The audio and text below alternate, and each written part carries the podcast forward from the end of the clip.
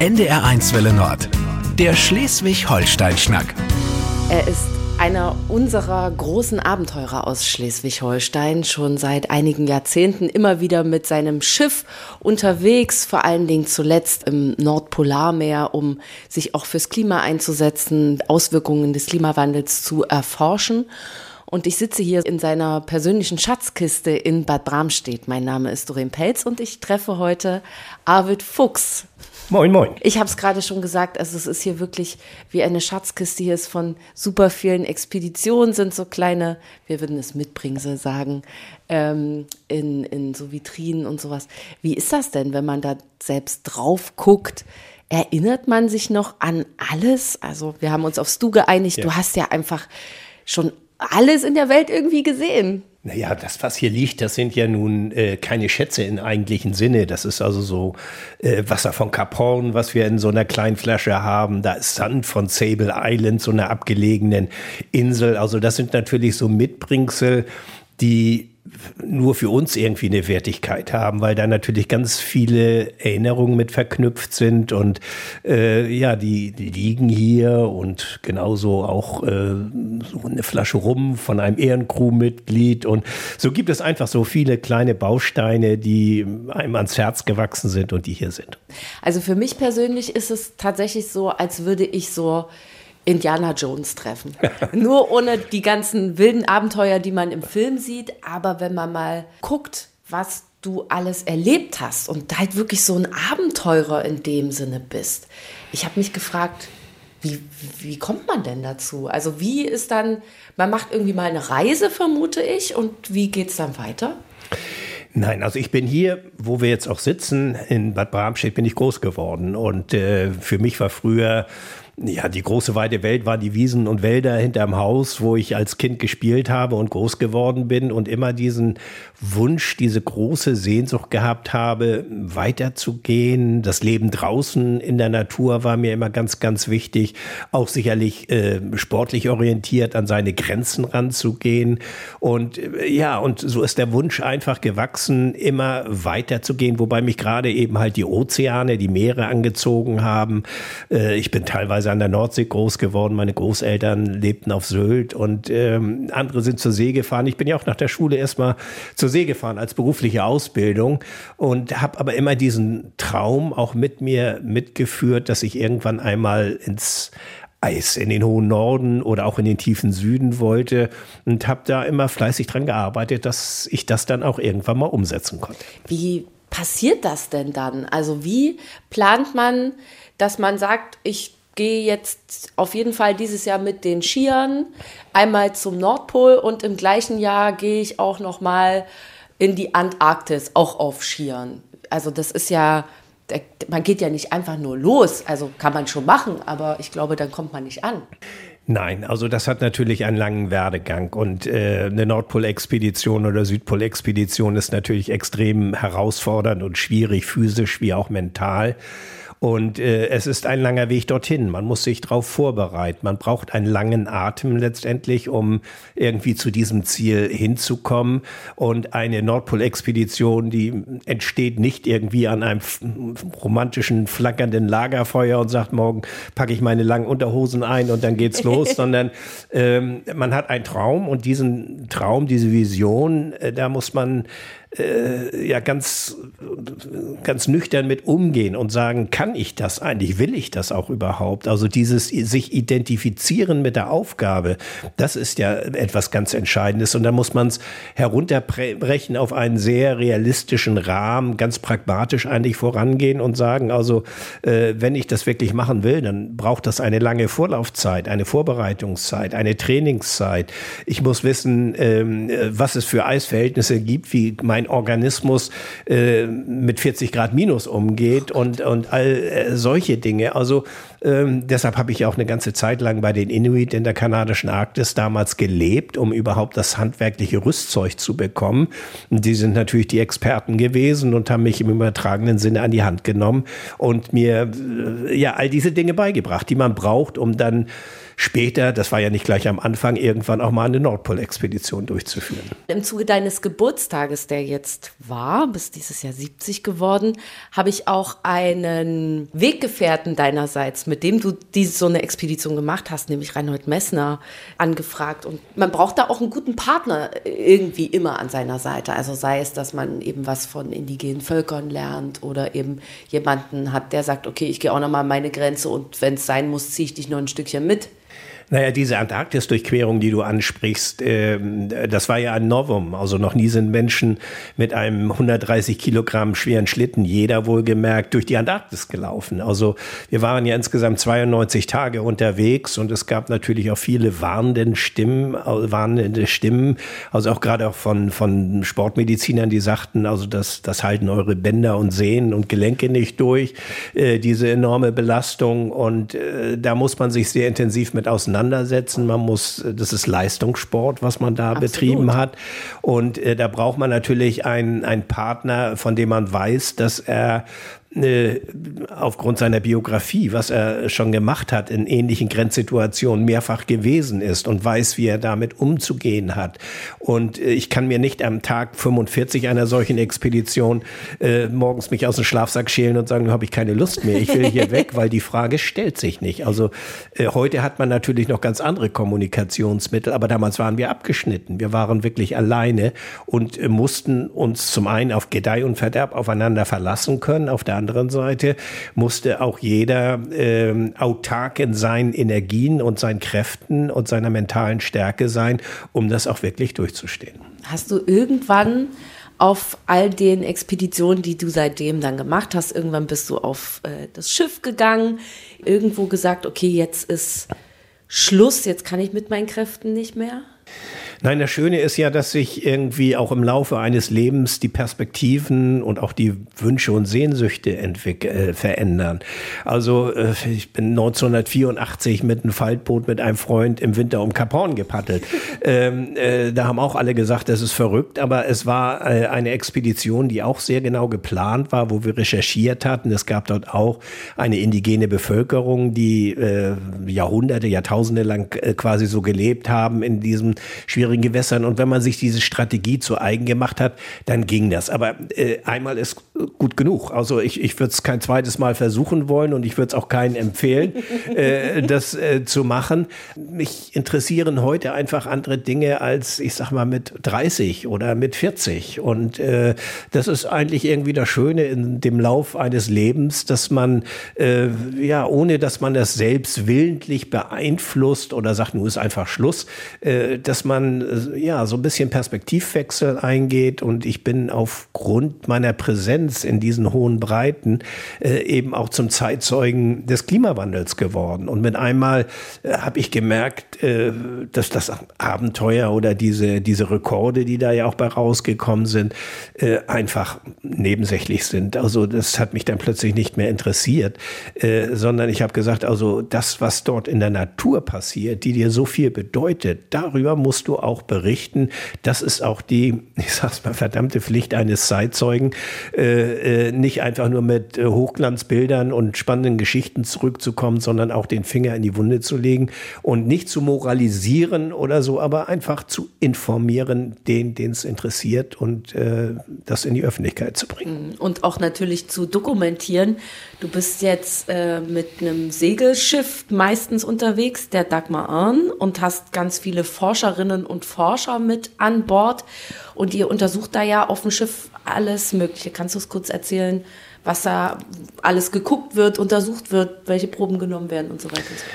Ja, dass das mit einem so ja relativ kleinen Segelschiff heute möglich ist, das ist wirklich auch der äh, ja neuen Technologie zu verdanken, der Digitalisierung, weil diese Messgeräte, die wirklich so eine High-End-Qualität haben, äh, arbeiten eigentlich völlig autark. Ich selbst bin ja kein Wissenschaftler, ich bin äh, ja der Kapitän des Schiffes und ich leite das Projekt und ähm, äh, habe die Expertise in Gegenden zu fahren, äh, wo üblicherweise sonst eben keine Leute hinfahren fahren würden. Und in der Tat haben wir äh, junge Wissenschaftlerinnen und Wissenschaftler an Bord, die äh, dort ihre Feldforschung betreiben. Auf der anderen Seite haben wir Geräte an Bord, die auch von schleswig-holsteinischen mittelständischen Unternehmen produziert werden. Das darf man auch, glaube ich, mal herausheben, äh, die völlig autark Messungen durchführen. Beispielsweise CO2-Gehalt im Meerwasser, Salzgehalt, äh, Temperatur und andere Dinge mehr. Und äh, die, die dann die Daten Daten, das ist ja eine enorme Datenflut, weil die 24-7 äh, arbeiten, direkt über einen Satellitenkanal, beispielsweise ans Geomar, nach, nach Kiel schicken. Und dort werden diese Daten dann eben von den entsprechenden Wissenschaftlern und Fachleuten analysiert. Und das ist etwas, was wir gut leisten können. Und deshalb werden wir mit der Dagmar Orn äh, auch von den Wissenschaftlern als Ships of Opportunity bezeichnet. Also ein, ein Schiff, das die Gelegenheit bietet, in Gegenden Daten zu erfassen, wo nur wenig Schiffsverkehr ist und äh, nicht jedes Schiff sammelt ja Daten. Also es sind dann schon die Forschungsschiffe. Und ähm, so können wir ein, ja, ein kleines Puzzleteilchen äh, zum Gesamtbild mit dazu liefern. Hm. Ist es denn so, ich stelle mir vor, du hast ja wirklich alles Mögliche schon gesehen, warst eigentlich gefühlt schon in jeder Ecke, dass man heute trotzdem noch auf diesen Expeditionen positive Überraschungen erlebt. Stehst du noch auf deinem Schiff, guckst dir die Polarlichter an und denkst, das ist was Besonderes? Immer. Das ist, ist so genial. Also ähm, Polarlicht, da gibt es ja in verschiedenen Variationen und, und viele glauben ja, das ist einfach nur ein Licht am Himmel. Aber das ist ja so, als wenn riesige, äh, wie so eine Lichtorgel irgendwie da arbeitet.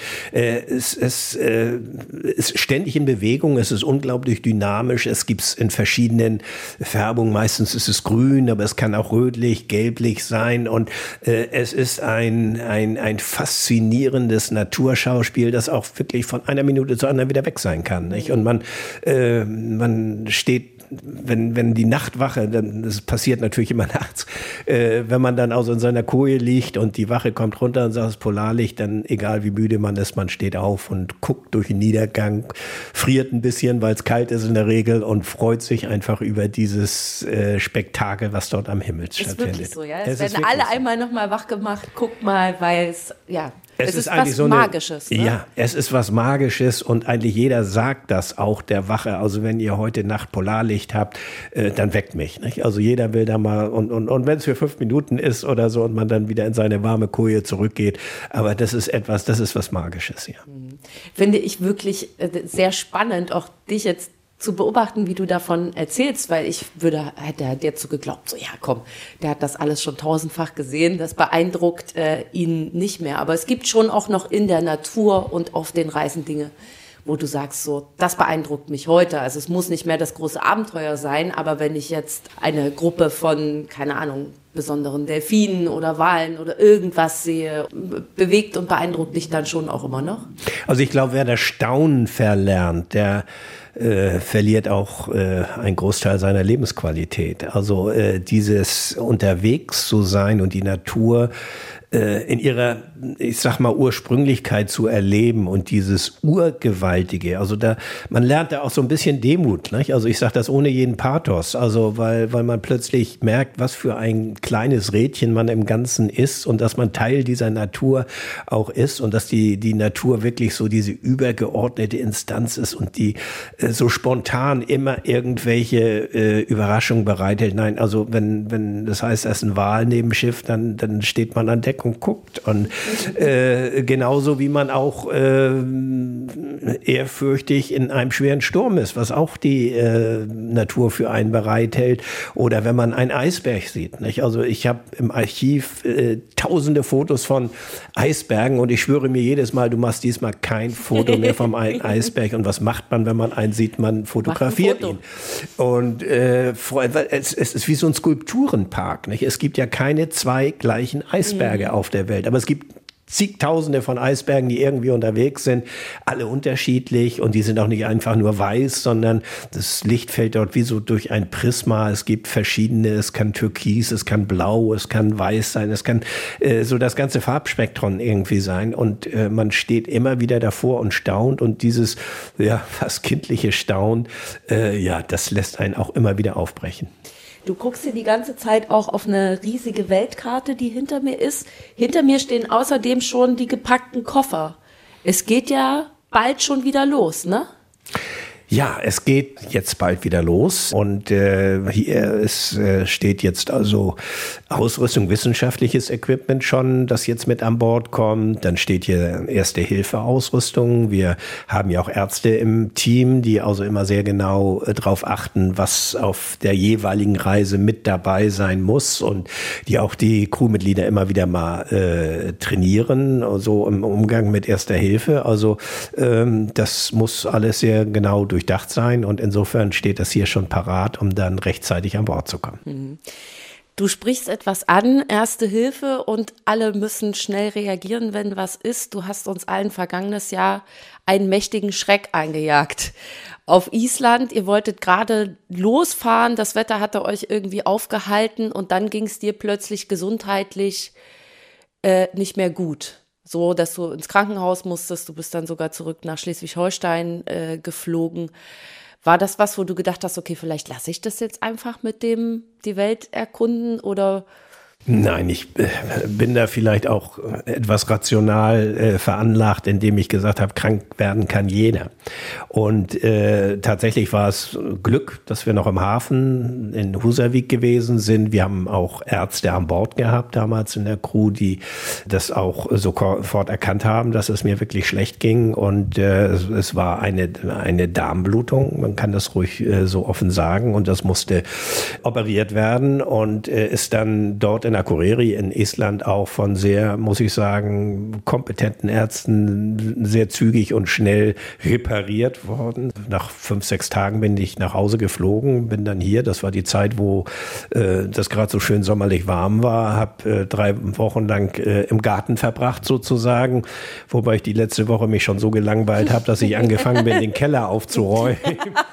Und dann bin ich danach natürlich, nachdem ich äh, äh die Ärzte konsultiert haben und die gesagt haben, haben. Also die beste Reha-Maßnahme ist für dich, geh an Bord und bring das Schiff zurück. Also das, was da passiert ist, wird so nicht wieder passieren, weil das war schon ein bisschen was Ungewöhnliches und äh, das habe ich dann gemacht. Und insofern äh, ist das abgehakt. Äh, ist auch kein, wollen wir sagen, seelischer Ballast, der mich jetzt ängstlicher macht. Überhaupt nicht, in keinster Weise ängstlich. Die Dinge, die passieren, die passieren. Keller aufräumen ist auch ein bisschen wie unter Deck gehen ne, auf dem Schiff. Nur, dass es sich dann nicht so richtig bewegt. Ich hatte auf dem Weg hierher noch einen Gedanken. Also du machst ja was, was irgendwie wie so ein Kindheitstraum ist. Ne? Du setzt dich fürs Klima ein, indem du losfährst. Die jungen Menschen, die sich heute fürs Klima einsetzen, die fahren nicht los, sondern die kleben sich fest. Wie beobachtest du denn die, ja, sozusagen den Einsatz von jungen Menschen bezüglich des Klimas jetzt in der heutigen Zeit? Muss ich etwas weiter ausholen? Also wir haben äh, 2007 das erste Mal so ein Klimacamp gemacht. Das war anlässlich des Internationalen Polaren Jahres. Und wir haben es deshalb gemacht, weil ich mich geärgert habe, dass junge Leute äh, so völlig unpolitisch sind und sich eigentlich äh, überhaupt nicht um, um irgendwelche Umweltthemen äh, gekümmert haben. So. Und äh, wir haben das lange, bis zum vergangenen Jahr haben wir es eigentlich immer noch durchgeführt. Jetzt verändern wir das Format ein bisschen, aber es kam dann eben halt aufgrund äh, äh der Greta Thunberg, dass plötzlich so etwas wie ähm, Fridays for Future entstanden ist. Und das hat dann ja wirklich ähm, so eine Art äh, Massenbewegung bei, bei jungen Menschen ausgelöst. Und das fand ich großartig. Das finde ich nach wie vor großartig, dass man aufgewacht ist und äh, dass man äh, die Zukunftsgestaltung nicht irgendwelchen Politikern überlässt, die äh, das Problem seit Jahrzehnten, denn man weiß seit Jahrzehnten darum, nur aussetzen, äh, aussitzen und verwalten und eigentlich gar nichts machen. Und äh, dann all diese schönen Vokabeln mit Generationsgerechtigkeit, das sind leere Worthülsen, die nicht mit Inhalten gefüllt worden sind. Und äh, insofern äh, ist, äh, ist, ist äh, diese Initiative unglaublich wichtig geworden und ich würde mir auch wünschen, dass sie weiter fortgetragen wird. Ähm, ich kann, um es deutlich zu sagen, den Wut der jungen Menschen gut verstehen, weil äh, auch so bei Fridays for Future, das ist so ein bisschen salonfähig geworden. Mhm. Äh, am Anfang wurden sie so ungefähr in jede Talkshow auch mit eingeladen. Äh, das hat sich so ein bisschen nivelliert jetzt so ein bisschen ähm, und, und dass sich das weiterentwickelt und irgendwie junge Menschen sagen, es passiert ja immer noch nichts. Äh, ich halte bloß die Maßnahmen für falsch, weil äh, ich glaube, dieses Problem, man muss laut sein, man muss auf sich aufmerksam machen. Aber indem ich irgendwelche äh, Kunstwerke wie anfangs geschehen beschmiere äh, oder auch eben halt äh, mich auf der Straße festklebe, reißt Gräben auf. Wenn äh, eine Mutter ihr, ihr Kind in die Kita fahren soll morgens und anschließend zur Arbeit und äh, irgendwo dann im Stau steht, äh, dann wird sie wenig Verständnis für, für dieses Anliegen der jungen Menschen haben.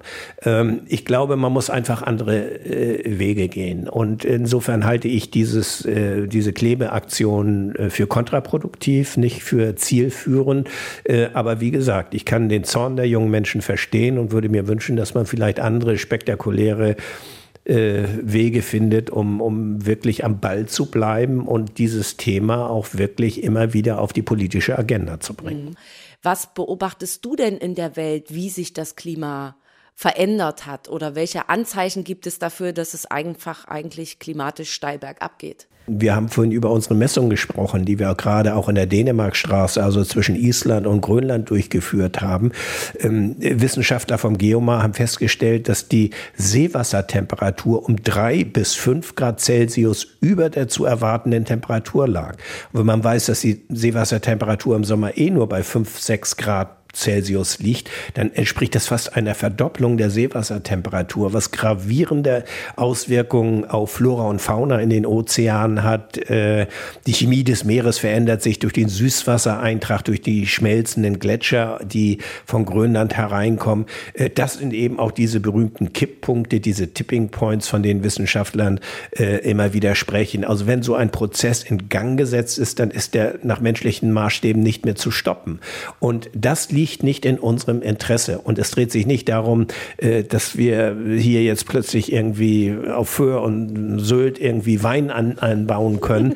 äh, das ist irgendwie eine, eine kleine elitäre äh, Nuance, würde ich mal sagen, sondern es dreht sich wirklich um, um, um das große Ganze, um die Auswirkungen, die wir alle dadurch zu schultern haben. Und du sprichst es an, die, die Heftigkeit der Stürme, die Sturmfluten in Schleswig-Holstein, bauen wir den Klimadeich. Das hat das Land äh, über 60 Millionen Euro pro Jahr gekostet, ähm, quasi von der dänischen Grenze bis in die, in die äh, Elbmarschen hinein. Äh, das macht man nicht aus Jux und Dollerei, sondern weil, wie Wissenschaftler prognostizieren, bis zum Ende des Jahrhunderts der Meeresspiegel sich eventuell um einen Meter hebt. Und äh, das hat natürlich Auswirkungen, gerade hier in Schleswig-Holstein, wo so viele Menschen von Hochwasser, von Überflutungsgebieten äh, gefährdet sind. Übrigens nicht nur an der äh, Nordsee, sondern das gilt natürlich in gewisser Weise auch für die Ostsee.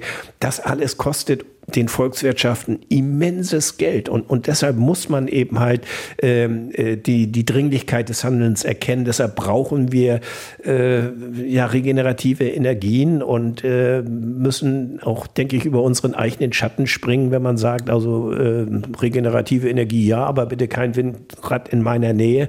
Also das ist auch quasi eine Diskussion, die öffentlich geführt werden muss und ähm, wo man auch einfach dann Zugeständnisse machen muss. Was kann denn aus deiner Sicht jeder Einzelne machen, um mitzumachen, sozusagen?